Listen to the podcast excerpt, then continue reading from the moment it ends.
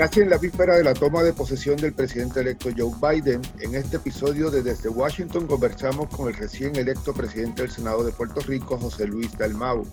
El senador Dalmau fue electo al Senado de Puerto Rico por el Partido Popular Democrático y le tocará lidiar con un ejecutivo de otro partido en manos del gobernador Pedro Pierluisi. ¿Cuál es su agenda en Washington? ¿Qué expectativas tiene de cara al gobierno de Joe Biden? Hará un frente común con el presidente de la Cámara, Rafael Tatito Hernández, también del PPD, reabrirá la oficina de Washington que tuvo el pasado presidente del Senado, tiene una agenda sobre el estatus. De todo eso y un poco más hablamos hoy con el nuevo presidente del Senado de Puerto Rico. Bienvenido, senador. Buenos días, buenas saludos. Un placer estar con ustedes en esta entrevista. Primero que todo, feliz 2021. Oficialmente en Puerto Rico sacaron la octavita. Eh, está en marcha la, sesión de la legislatura y en Washington eh, la del Congreso. El miércoles, estamos grabando hoy lunes en la mañana, el miércoles jura Joe Biden como presidente en medio de lo que se ha visto son extraordinarias medidas de seguridad. Washington prácticamente está convertida en una fortaleza militar en estos momentos tan críticos para la sociedad estadounidense, ¿cuál es la agenda del presidente del Senado de Puerto Rico aquí en Washington? Pues mira, el presidente Joe Biden estableció cerca de 40, 42 puntos estratégicos para trabajar con Puerto Rico, hablando del Medicaid, hablando de programas de salud, hablando también de fortalecer el, el, Medicare Advantage, eh, también habló de más de 100 millones de dólares para asignarle a la rehabilitación de las escuelas. Habló de acelerar los fondos de recuperación de FEMA. Habló de incluir a Puerto Rico en el Seguro Social eh, Complementario. Eh, y habló también del estatus. Así que hay 42 puntos delineados en el programa y el compromiso que hizo John Biden de Puerto Rico. Nosotros vamos a darle seguimiento. De hecho, en cuanto a los fondos de reestructuración, este Senado por primera vez acabamos de formar una comisión que se llama Comisión de Cumplimiento y Reestructuración para desde el Senado vigilar que los fondos asignados a Puerto Rico lleguen a donde tienen que llegar, a los alcaldes, a las familias que todavía tienen toldos azules, a los estudiantes y las escuelas del área azul que por los terremotos llevan un año sin poder ir a la escuela, entre otras cosas.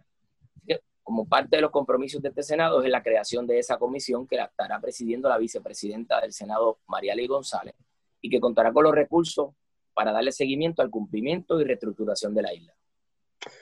Pero imagino que el, que el, tema de, como usted menciona, el tema de Medicaid, eh, eh, que sabe que va ahora a un barranco fiscal nuevamente en septiembre si no se renuevan los mismos fondos asignados ahora o se establece una, una legislación eh, a largo plazo o permanente de, de, acceso a esos fondos, caería en un barranco fiscal. Eh, ¿Tiene usted, eh, además de, la, de, los planes del presidente electo Biden, eh, iniciativas para trabajar con ese asunto aquí en Washington? Sí, no, definitivamente nosotros tenemos que hacer un, frente común, tanto con el gobernador Pedro Pelvisi y con el presidente de la Cámara, para que tanto como estaba con el Obamacare, que había una asignación que era automática para Puerto Rico, y eso forma parte también de los compromisos de Biden, eh, que esa asignación eh, federal para salud sea automática para Puerto Rico. De hecho, también estamos reclamando, dentro de los compromisos que se hicieron, el que se les dé eh, igual por ciento, igual cantidad de dinero a los Medicare Advantage que históricamente van por debajo de las tarifas que se dan en los Estados Unidos. ¿Qué, significa, piensa usted, para Puerto Rico el dejar atrás la era de Donald Trump? Pues fue muy difícil eh, tener un presidente que aunque eh, algunas ayudas federales llegaron, porque es así, de forma limitada, porque fueron de forma limitada, racionada, menguada, eh, era un presidente que miraba a Puerto Rico con total desprecio. Y yo me pregunto qué le hicimos los puertorriqueños. Él vino a Puerto Rico, puso su nombre para establecer un hotel, para traer a Puerto Rico el, el torneo de golf de la PGA, que raras veces sale un torneo PGA de los Estados Unidos lo trajo a Puerto Rico. Celebró en Puerto Rico dos concursos de Miss Universe. Como decía yo, jangueó por el viejo San Juan con los puertorriqueños y se convirtió en presidente y se puso eh, arrogante, prepotente y con un total menosprecio a todos los puertorriqueños constantemente. Incluso llegó a, preguntar eh, de forma pública que si podía vender en la isla de Puerto Rico. Así que ese era el total menosprecio que le tenía Trump a los puertorriqueños, dicho sea de paso, también se lo tenía a los latinos en los Estados Unidos. Así que salir de un presidente que menospreciaba, pues es un alivio y ver un presidente que ha abierto la puerta en temas trascendentales para Puerto Rico, como te señalaba. Están delimitados los 40 o 42 puntos de atención y compromiso para con Puerto Rico, incluyendo el tema del Estado. Y eso pues son buenas noticias. Esperamos que ese presidente cuando juramente el miércoles pueda establecer unos equipos de trabajo con el gobierno de Puerto Rico, con la legislatura de Puerto Rico y encaminar esos puntos oportunamente, ¿verdad? No son todos de cantazo, pero oportunamente a las diferentes ayudas que ha expresado. Ha, ofrecido ayuda a la universidad, ha ofrecido ayuda al sector de salud, al sector educativo, pero también al sector empresarial y a la creación de empleo. O sea, hay una serie de compromisos bien importantes y vemos la presidencia de Joe Biden como una esperanza para Puerto Rico, un año que esperamos sea de recuperación. ¿Se propone reabrir la oficina que tuvo aquí en Washington el pasado presidente del Senado? Pues yo sugerí que esa oficina estuviese allí en un momento dado porque nosotros no teníamos acceso, como estamos en minoría, a, las decisiones que se hacían en Prafa. Eh, y el Senado, al abrir una oficina, aunque la abrió un presidente del Partido No Progresista, nos permitía acceso a los miembros de la minoría para poder tener nuestras reuniones en Washington, nuestras conferencias allá, en temas de veteranos, en temas de las peleas de gallos, en temas de salud y educación, como tuvimos la oportunidad de participar. Esa oficina, en ese edificio donde estaba, tiene una renta económica comparado con lo que se renta en Washington. Y, cerró en noviembre 30, principalmente porque el edificio está cerrado por la pandemia, se está trabajando de forma virtual. No descarto en un futuro abrirla si la pandemia ¿verdad? culmina, si la, eh, volvemos a una normalidad, este, porque ciertamente el costo era limitado eh, del alquiler de la oficina y el acceso, eh, el edificio queda frente al Congreso en Hall of States, quedaba bien cerca para nosotros poder tener nuestras reuniones, nuestras comunicaciones, nuestros sitios de preparar nuestra documentación, computadora. Era muy útil. Eh, se cerró en noviembre 30, el presidente saliente la cerró, canceló los contratos. Nos han recomendado que esperemos en lo que pase la pandemia si vamos a tener en consideración abrirla, porque todos los edificios de alquiler allí prácticamente están cerrados y trabajando de forma virtual. Cuando usted dice que sugirió abrirla, ¿fue que usted se la sugirió al, pasado presidente del Senado o que sugirió abrirla después de usted convertirse en el líder del Senado? No, cuando, cuando fuimos a las primeras vistas en, en abril, si no me equivoco, marzo-abril de 2017, fuimos a una vista de forma conjunta para reclamarle al Congreso la ayuda para los programas de Medicaid en Puerto Rico. Eh, en esas vistas nos dimos cuenta que las personas que estaban contratadas para servir de enlace con nosotros en el Congreso, pues tenían su mochila y sus tenis y, sus y sus zapatos en un bolso y no teníamos dónde reunirnos. Eh, era un poco incómodo reunirnos en Prafa eh, y, y, decidimos entonces pues, ver cómo ese personal, que eran dos, tres personas asignadas de enlace de la oficina del Senado de Puerto Rico con Washington, tuvieran un lugar donde reunirse. Eh, cuando yo fui a visitar el caucus hispano, eh, al señor Kenneth Romero en las oficinas del edificio Hall of States, me gustó mucho que el edificio era un edificio cómodo y que quedaba al cruzar la calle del Congreso. Así que buscamos, como se llama, las medidas de los pies cuadrados y el costo. La oficina creo que tenía una renta de 4 mil dólares mensuales, que eso para Washington es sumamente económico. Eh, Prafa yo creo que cuesta 10 veces más la renta. Así que yo le sugerí al presidente en aquel momento que tenía que haber un, sitio para nosotros podernos reunir las veces que fuéramos allá. Yo no soy de visitar mucho, a mí me gusta que cuando voy a visitar allá tenga una agenda eh, y que la agenda tenga resultados. Y, de las veces que pude participar con los compañeros de ambos partidos de esa agenda en Washington, teníamos un sitio donde sentarnos a preparar nuestro trabajo de toda la semana. Eh, yo creo que fue útil la oficina y por el costo creo que era un regalo. Eh, el presidente en un momento dado no estaba seguro si abrirla o no abrirla, después decidió abrirla. Recibió críticas al principio, pero después nos sirvió de, enlace para coordinar nuestras reuniones allá. Oiga, y, en términos de cabilderos, el presidente de la Cámara de Representantes me decía el domingo que, ellos sí van a, tratar de contratar cabilderos, que él pensó contratar dos firmas, una de estatus y otra para los demás temas, pero que ante la situación económica que se encontró en, en la Cámara, que quizás tenga que solamente eh, poder tener acceso a, a, una empresa de cabildeo. ¿Tiene usted en planes eh, contratar un bufete de cabilderos en Washington? Eso está bajo evaluación porque realmente hace falta que tengamos personas que tengan contacto allá, que trabajen directamente con los congresistas que tienen eh, el tema de Puerto Rico. hay unos temas que a nosotros nos interesan, salud, educación, veteranos, ayuda para la reconstrucción, entre otros y siempre ha sido saludable tener un enlace allá. En ocasiones hay personas que se han mostrado de forma voluntaria en ayudar, en otras pues eh, tienen que cobrar porque ese es su trabajo. Nosotros lo que estamos haciendo como parte de esa evaluación es que le hemos solicitado a, unos amigos allá que nos recomienden este, firmas de abogados, firmas de cabilderos que trabajen de cerca con los temas que nos interesan, nos hagan sus propuestas y estamos evaluando. Nosotros en el Senado no hemos terminado la transición. La empezamos el 30 de diciembre cuando debió haber comenzado el primero de diciembre. Que todavía yo no tengo concreto con qué dinero cuento eh, para poder decidir si voy a poder hacer las contrataciones, pero solicitamos propuestas. Oiga, ¿cuál, debe ser el rol de usted y del presidente de la Cámara de Representantes en Washington ante un gobierno del Partido Nuevo Progresista, una comisionada residente del Partido Nuevo Progresista, en términos políticos, cómo usted ve su, su, agenda aquí? Bueno, la comisionada residente es eh, republicana ante un Congreso eminentemente demócrata. Este, el gobernador de Puerto Rico, Pedro Pierluisi, es demócrata. En la agenda, y yo lo dije en el discurso inaugural, en la agenda de cosas importantes para Puerto Rico. Seguro social, Medicaid, ayuda para la reconstrucción, creación de empleo, educación. En esa agenda tenemos que trabajar juntos y el país no espera menos de eso. En la agenda del estatus tenemos diferencias, pero aún yo apuesto al diálogo y a la comunicación. Biden ha dicho que quiere que todos los sectores participen y que haya una, eh, lo más cercano a un consenso para delinear el camino a seguir eh, yo veo en estos momentos el rol de la legislatura en Washington como parte de una eh, iniciativa de decirle al Congreso qué usted está dispuesto a hacer por Puerto Rico.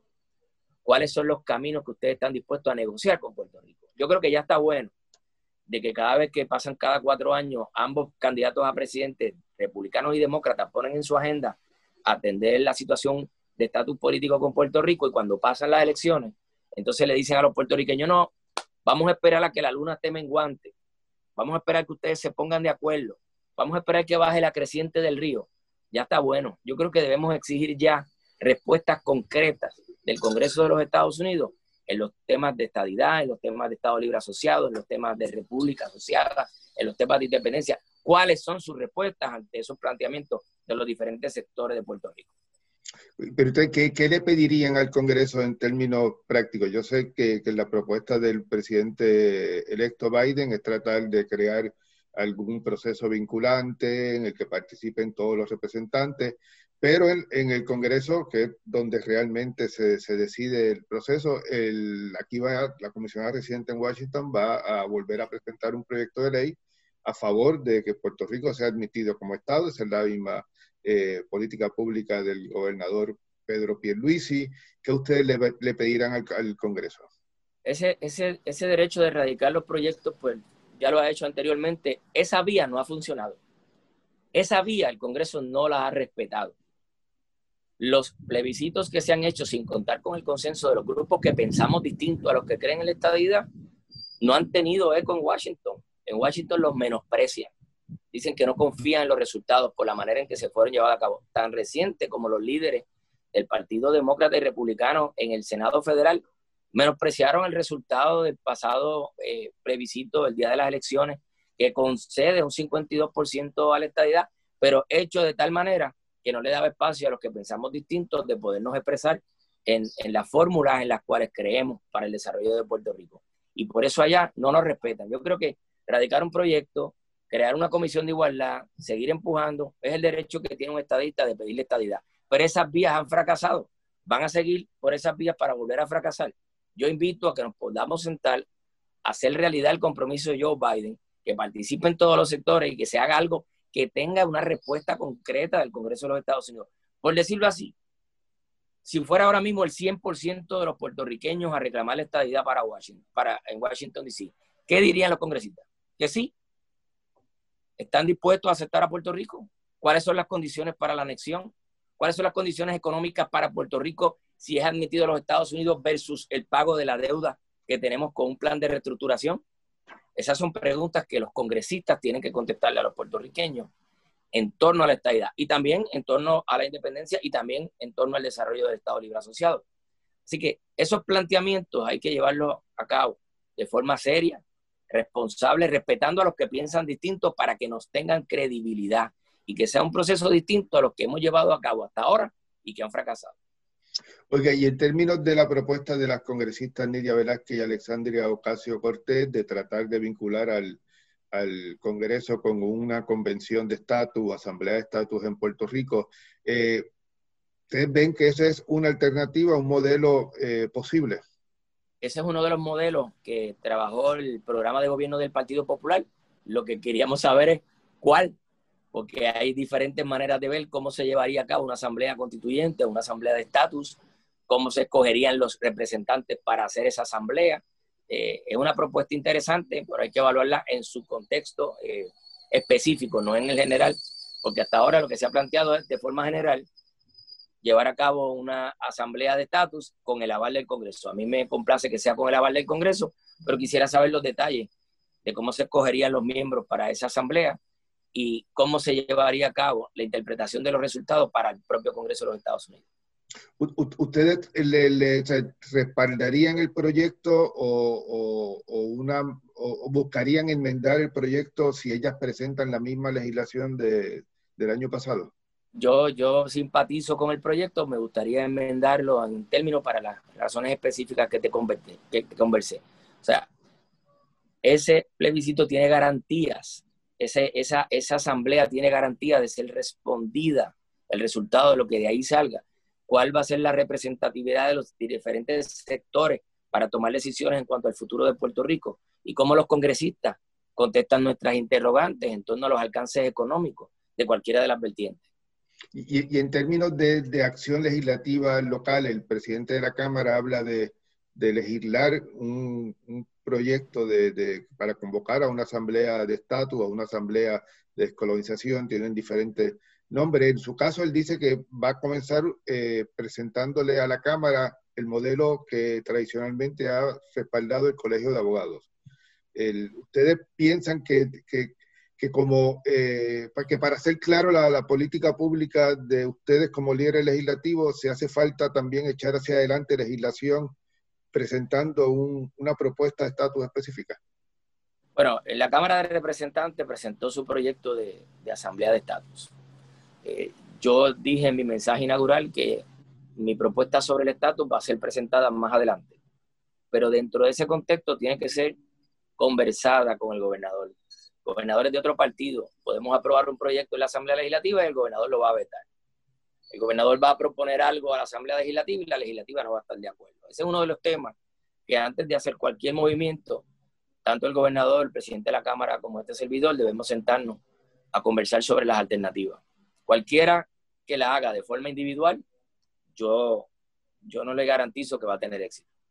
Ustedes ya tienen eh, eh, frente a ustedes eh, la, la ley 167 del 2020 que aprobó la pasada legislatura después de, de las elecciones, cuando todavía el PNP tenía control claro de, ambas cámaras, para convocar en mayo a una, para convocar para mayo a una consulta para elegir seis cabilderos de la estadidad que tienen que ser, que jurar fidelidad a la estadidad, tienen que hablar inglés y español, pueden residir las personas incluso en, Washington, D.C. ¿Cuál, ¿Cuál, es la posición suya sobre esa, sobre esa ley? Bueno, aprobaron la ley porque tenían el poder para hacerlo, pero, pero no van a tener las garantías de credibilidad, como yo he hablado, ante el Congreso de los Estados Unidos. Ahora bien, hay un planteamiento dentro de esa ley, es que ellos han propuesto dentro de la ley que se asignen fondos a ese comité por cuatro años, sin pasar por la Asamblea Legislativa. Aquí cada año, lo dicen las leyes, los reglamentos, la Constitución, cada año se aprueba un presupuesto. O sea, ellos se abrogaron eh, propuestas de, económicas de la Asamblea Legislativa para el futuro. Y eso es un planteamiento que puede hacerse en los tribunales próximamente porque eh, pueden constituir el comité por ley. Eh, yo estimo que no van a tener éxito, ya tuvieron un fracaso en el pasado, pero utilizar los fondos de la Asamblea Legislativa, utilizar los fondos de la Asamblea Legislativa o abrogárselo por los próximos años sin pasar por la Asamblea Legislativa, nosotros entendemos que no es correcto y haremos nuestros planteamientos constitucionales en su momento. pero ese es el único defecto constitucional que usted le ve a esa ley. Bueno, está usando fondos públicos para adelantar una causa ideológica. Nosotros entendemos que eso no, no debería ser así, pero el Tribunal Supremo de Puerto Rico validó en parte eh, propuestas similares cuando esa, cuando validó lo, de, lo del referéndum para las elecciones. Así que hay unas interpretaciones, pero en términos económicos nosotros estamos convencidos de que una asamblea legislativa no puede comprometer el presupuesto futuro de otra asamblea legislativa asignándole fondos por cuatro años consecutivos. Oiga, ¿y qué pasa si, por ejemplo, la Comisión Estatal de Elecciones ha dicho que necesita 8.9 millones para eh, financiar esa consulta en mayo? El, el, gobernador, ¿qué pasa si ahora, por ejemplo, inicia todo ese proceso sacándole dinero a una agencia, sacándole dinero de otro lado y, y reasignándoselo a la Comisión Estatal de Elecciones y de cara al futuro? con la experiencia que hemos tenido recientemente con la Junta de Supervisión Fiscal, ¿qué puede hacer la legislatura si en última instancia la Junta le, valida esas peticiones al gobernador? Eh, eso, eso es una buena interrogante para preguntarle a Natalia Yaresco, que ante todas las propuestas de recorte que ha sometido para evaluar en el presupuesto del próximo año, si validaría que se saquen 8 millones de dólares para ese tipo de consultas. Esa pregunta me gustaría que la contestara Natalia Yaresco si va a autorizar esos 8 millones. Yo estoy seguro que en la legislatura no podría autorizarse. es interesante que ellos no hablan ahí de salarios de esos funcionarios. Son funcionarios electos, eh, serían funcionarios electos, perdón, pero eh, no, sabemos el salario que van a tener. Van a trabajar desde PRAFA. Eh, hay, una combinación de leyes. Está esa que, estábamos hablando, pero la otra, la, la 165 eh, que, que, le permite al gobernador convocar a, un plebiscito, solamente él tendría que por orden ejecutiva definir las alternativas y la fecha, le asigna ya unos .25 millones, esa otra ley, a, Prafa, ¿verdad? Este, uno presume que si, que si es dinero para la Comisión de Igualdad es porque eh, sería sustituida por estos cabilderos, por eso no se dice en ninguna de las dos leyes no, no, eh, eh, se está usando dinero público para adelantar una causa ideológica. Esa es la verdad. Lo van a disfrazar como quieran, pero están usando dinero público. Ahora yo lo pongo al revés. Le gustaría al liderato del Partido No Progresista que se le asignara un dinero al Partido Independentista o al Partido Popular para ir con fondos públicos a Washington a cabildear en contra de la estadidad o a favor del Estado Libre Asociado de la Independencia. Yo sé la respuesta. Van a decir que no, pero ellos lo están haciendo. Bueno, pero ellos van a argumentar... el poder en diciembre y eso en su momento será una de las eh, consideraciones que tendremos de en su respectivo foro llevar a cabo nuestra posición, como por ejemplo ante la Junta de Supervisión Fiscal. O sea, le recortamos a la Universidad de Puerto Rico, le recortamos a los pensionados, pero le damos fondos al PNP para que politique en Washington. Yo quiero saber qué va a contestar Natalia Areco. El PNP le va a contestar que ellos ganaron el plebiscito y que ganaron las elecciones bueno, eh, compartida porque la Asamblea Legislativa es popular. Ese fue el mandato del pueblo pluralista. Ese fue el mandato del pueblo pluralista. De hecho, permitió que cinco partidos políticos estén en el Senado por la primera vez en la historia con participación directa. Oiga, dos temas antes de, dejarle ir. en términos de la manufactura, ha habido, ¿verdad?, un interés renovado en Estados Unidos y evidentemente desde Puerto Rico también por tratar de atraer eh, nueva inversión manufacturera a, suelo bajo, bajo bandera estadounidense. En el caso de, Puerto Rico, pues han habido propuestas distintas. Una de las comisionadas residentes tratando de promover la inversión eh, para áreas económicamente deprimidas como Puerto Rico. En el caso de la delegada de Islas Vírgenes, el, senador Robert Menéndez, la congresista Lidia Velázquez, buscando alternativas que beneficien eh, específicamente eh, a los territorios. ¿Qué, ustedes van a, proponerle al Congreso si son consultados o si no son consultados, que van a traer aquí como iniciativa? Nosotros simpatizamos con la propuesta del congresista Wicker y Bob Menéndez, que pretende un modelo donde podemos volver a traer la industria de las farmacéuticas a Puerto Rico de forma regulada, de forma responsable, que no se le llame mantengo y que haya beneficio para ambas partes los Estados Unidos se dieron cuenta de que con la pandemia necesitan tener sus mejores recursos en términos de farmacia, en términos de, alimentación, en términos de otras áreas cerca de sus áreas. Y, Puerto Rico eh, es la única jurisdicción que le permite a los Estados Unidos traer la farmacéutica a territorio americano sin tener que pagar esos taxes federales que pagarían los estados. O sea, no es atractivo para ningún estado traer las farmacéuticas de Medio Oriente o de, China, de, esas áreas a, Estados Unidos, porque los taxes las harían inmanejables. La única jurisdicción que le permite traer con unos beneficios contributivos al territorio americano la farmacéutica es Puerto Rico. Así que simpatizamos con el proyecto de Wicker y, y Bob Menéndez. No pudimos ir esta semana a Washington como teníamos programado porque prácticamente nuestras solicitudes de reuniones eran virtuales, eh, Washington está situado. Eh, yo sé que el gobernador tenía interés en participar y el compañero, creo que Tatito Hernández, iba para allá. Pero en mi caso, eh, yo decidí esperar que pase todo este tumulto de la juramentación para ir a visitar al congresista Bob Menéndez, ir a visitar a la congresista Nidia Velázquez y adelantar los proyectos que, que ya hemos podido conversar sobre eh, cómo estimulamos estas industrias a regresar a Puerto Rico y nos ayuda en el desarrollo económico, pero a la misma vez ayuda a que los Estados Unidos tengan sus productos farmacéuticos básicos principales en territorio americano.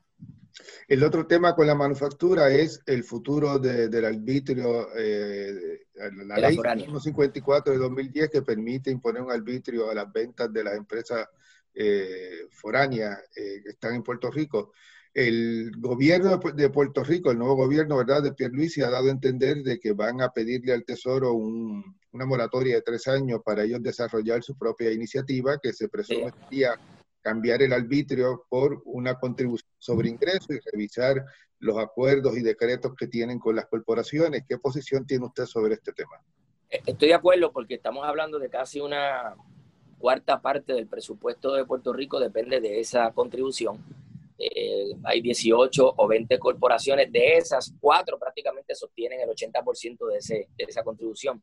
Eh, y estamos eh, solicitando, digo, porque el gobernador nos lo dijo, entre 18 a 36 meses para hacer una transición y, poder cumplir Con, ese decreto que se hizo con esa industria, pero la misma vez poder identificar los fondos que no nos dejen un hueco, como lo han hecho este, en términos económicos, si de golpe y porrazo, pues tuviésemos que sacar esos casi 2 mil millones de dólares del presupuesto. Oiga, los galleros han, perdido batallas judiciales tan recientemente como, como la semana pasada, pero dicen que seguirán eh, adelante por encima de, la prohibición federal. ¿Qué, ¿Qué, debe hacer el gobierno de Puerto Rico? Gobierno de Puerto Rico, yo tuve la oportunidad de visitar las comisiones de agricultura de Cámara y Senado Federal y cuando les traje el planteamiento de los galleros me dijeron, nosotros no sabíamos eso. Así que el gobierno de Puerto Rico tiene que llevar a cabo una campaña educativa a las ramas de poder en Cámara y Senado, porque la enmienda que se introdujo para prohibir las peleas de gallos fue dentro de un proyecto agrícola de asignación de fondos. O sea, no hay una ley que establezca, a, no ser que sea eso, ¿verdad? Que dice se prohíbe la pelea de gallos, pero la manera de disponer de las aves, el presupuesto para un protocolo. Y entonces se tomó sin ninguna vista pública. Mira, Vamos a prohibir las peleas de gallos en Puerto Rico. Mire, eso le da empleo a más de 23 mil familias en Puerto Rico. Las peleas de gallos en Puerto Rico no estaban silvestres en las calles, estaban reguladas por el propio gobierno desde la década del 30. Las peleas de gallos son con espuelas pequeñas, espuelas plásticas, distinto a lo que se hace en los Estados Unidos, que los gallos pelean con navaja y se baratan, se matan. Aquí en Puerto Rico, aunque el gallo puede morir, el gallo se protege. Si hay un minuto en que el gallo no reacciona, se levanta para que no reciba castigo. El gobierno tiene inspectores en las galleras. En Puerto Rico hay casi 90 galleras que crean más de 23 mil empleos directos para la economía en Puerto Rico. El gallo de pelea no se entrena para pelear, es un ave de combate. Desde que nace, que pollito pelea. Ese tipo de educación hay que llevarlo al Congreso de los Estados Unidos. Ahora, si queremos irnos a los extremos, pues vamos a eliminar el Kentucky Derby y las carreras de caballo, donde un jinete se monta y le da con el fuete al caballo por toda la recta final. Y luego de la carrera, el caballo llega a la jaula tembloruco, con las venas hinchadas y le da fiebre por tres días. Eso es maltrato. Vamos a eliminar la pesca deportiva en los Estados Unidos, que miles de norteamericanos van a pescar a los lagos y cuando terminan de pescar le sacan el anzuelo al pez con la boca rota y vuelven y lo tiran al agua, a su suerte. O vamos a eliminar la caza de conejos, patos y venado y búfalo en los Estados Unidos donde hay temporadas completas donde se asesinan animales con miras telescópicas. En el caso de los gallos de pelea, el gallo es un ave de combate desde que nace. y en Puerto Rico ha sido regulado por décadas y fiscalizado por el gobierno. Y nada de eso se tomó en cuenta en el momento de permitir una enmienda dentro de un proyecto de una asignación económica agrícola. Cuando yo me reuní con cuatro o cinco congresistas hablando de ese tema, me dijeron, nosotros no teníamos esa información en nuestro poder al momento de votar. Oye, ¿y qué pasa si, si hay un operativo federal y decide finalmente la fiscalía meterse en este tema y empiezan a, a intervenir y arrestar gente? ¿Qué, ¿Qué, hace el gobierno de Puerto Rico? Yo creo que la mayoría de, de, del gobierno de Puerto Rico tendría que acatar una ley federal, pero aquí se enmendó la ley de Puerto Rico para que en la práctica de las peleas de gallos no intervenga con el comercio interestatal, que fue la prohibición. La prohibición interpretada por el juez Gelpi es que las peleas de gallos eh, interfieren con el comercio interestatal. Y nosotros legislamos en Puerto Rico para que mientras se esté dando una pelea de gallos, no intervenga con el comercio interestatal. No se use internet, no se use ATH, no se traigan productos de afuera, no se traigan aves de afuera, no se traigan alimentos de afuera, que se use todo lo local para no intervenir con el comercio interestatal. Eso se vería en un tribunal, eso es, eh, ¿verdad? Este, de forma legal en Puerto Rico combatir una ley federal. Eh, yo tengo mi propia propuesta que estaré radicando en el futuro en la legislatura, pero yo creo que hay que educar al Congreso de los Estados Unidos eh, sobre cómo se lleva a cabo aquí la pelea de gallos distinto a los Estados Unidos, que las personas en granjas y en fincas le ponían navajas a las escuelas de los animales, no había manera que ninguno de los dos gallos ganara la pelea por las heridas que, y, eso es, eh, ¿verdad? Ante la vista de las personas eh, como yo, a mí me gustan los animales, este, pues era eh, desagradable. Eh, se ha hablado de las corridas de toros, se ha hablado de la caza de animales, se ha hablado de la pesca. hay diferentes maneras de maltrato. Lo que sucede es con los gallos es que el ave es de combate desde que nace, no se entrena para pelear. Sí, si lo deja con espuelas naturales, pelea con esas espuelas en desventaja al que tenga la espuela más grande, le va a causar más herida al que tenga la, la espuela más pequeña. ¿Y qué se hizo en Puerto Rico? Se aprobó una ley para tener espuelas plásticas de corto alcance, que el, el gallo pelee en igualdad de peso, en igualdad de edad, en igualdad de condiciones. Eh, es un aspecto cultural en Puerto Rico. En Puerto Rico hay más de 1.6 millones de aves de combate eh, que todos los años participan en las más de 90 galleras de, de este deporte, como se le llama el deporte del pico y las espuelas. Y, y yo sé que hay una, una, un arraigo bien grande en los Estados Unidos entre la Asociación Protectora de Animales allá de que, de que se eliminen eso, pero le traje otros ejemplos de maltrato en los Estados Unidos, a ver si también tienen eh, eh, el interés de eliminar las carreras de caballo, el Kentucky Derby, la caza deportiva y la pesca deportiva. Oiga, hablamos ahorita de estatus y, el, y, el, y, hemos hablado, ¿verdad?, de la quisiera, de, quisiera añadir algo más sobre los gallos. Dígame. En los Estados Unidos hay una prohibición de la caza de ballenas. De la caza de ballenas. Sin embargo, no le prohíben la caza de ballenas a Alaska. ¿Por qué? Porque Alaska depende de su industria de pesca, de cazar ballenas. Florida no, ni Nueva York, pero Alaska sí en Puerto Rico, que hay 22 mil familias que dependen de las peleas de gallo para vivir en momentos donde la economía está como está y donde no ha habido una solución en la alternativa, yo por este medio, para los que nos sintonicen, le exhorto a los miembros del Congreso a que evalúen la posibilidad de esa enmienda que se le introdujo al proyecto agrícola de eh, subsidio económico se elimine y se le permita a Puerto Rico de forma regulada, como lo ha estado por más de 70 años, el que se continúe con la industria del deporte del pico y la escuela. Le decía que, que, que hablamos de, de, la imposición de, de, la prohibición de, la, de, la, de, las peleas de gallo, ¿verdad? Que esté uno a favor o en contra de ese deporte es una imposición. Hablamos del Junta Fiscal, que es o, o, otra imposición. Este, este fin de semana la gobernadora eh, Cira Calderón decía que, Puerto Rico eh, no es una colonia. ¿Todavía el PPD anda con esa teoría? Bueno, el PPD no. Todo el que piense que Puerto Rico es colonia, que vaya a las Naciones Unidas y los convenza de sacarnos de la lista de países que no son colonias. No es porque lo diga José Luis Dalmao o Sila Calderón. Las Naciones Unidas, que determinan qué países son o no son colonias, ha dicho hace 52 años que no somos colonias. Entonces, yo, yo, voy a aprovechar este espacio. Entonces, yo voy a aprovechar este espacio. Yo voy a aprovechar este espacio. Puerto Rico tiene ciudadanía americana. Los países que son colonias de otros países no tienen la ciudadanía del país que los colonizó. Ya eso nos hace diferente a lo que es una colonia, porque tenemos ciudadanía del país que los colonizó.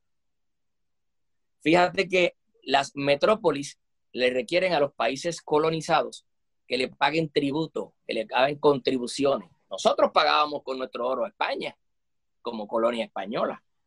Ahora, a menos que tú trabajes en la Corte Federal o en empleo federal, Puerto Rico no paga contribuciones al país que supuestamente nos ha colonizado.